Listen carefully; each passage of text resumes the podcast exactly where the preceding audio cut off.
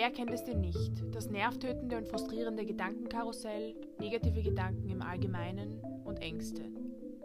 Wie erschaffen wir uns unsere eigene Wirklichkeit und Realität?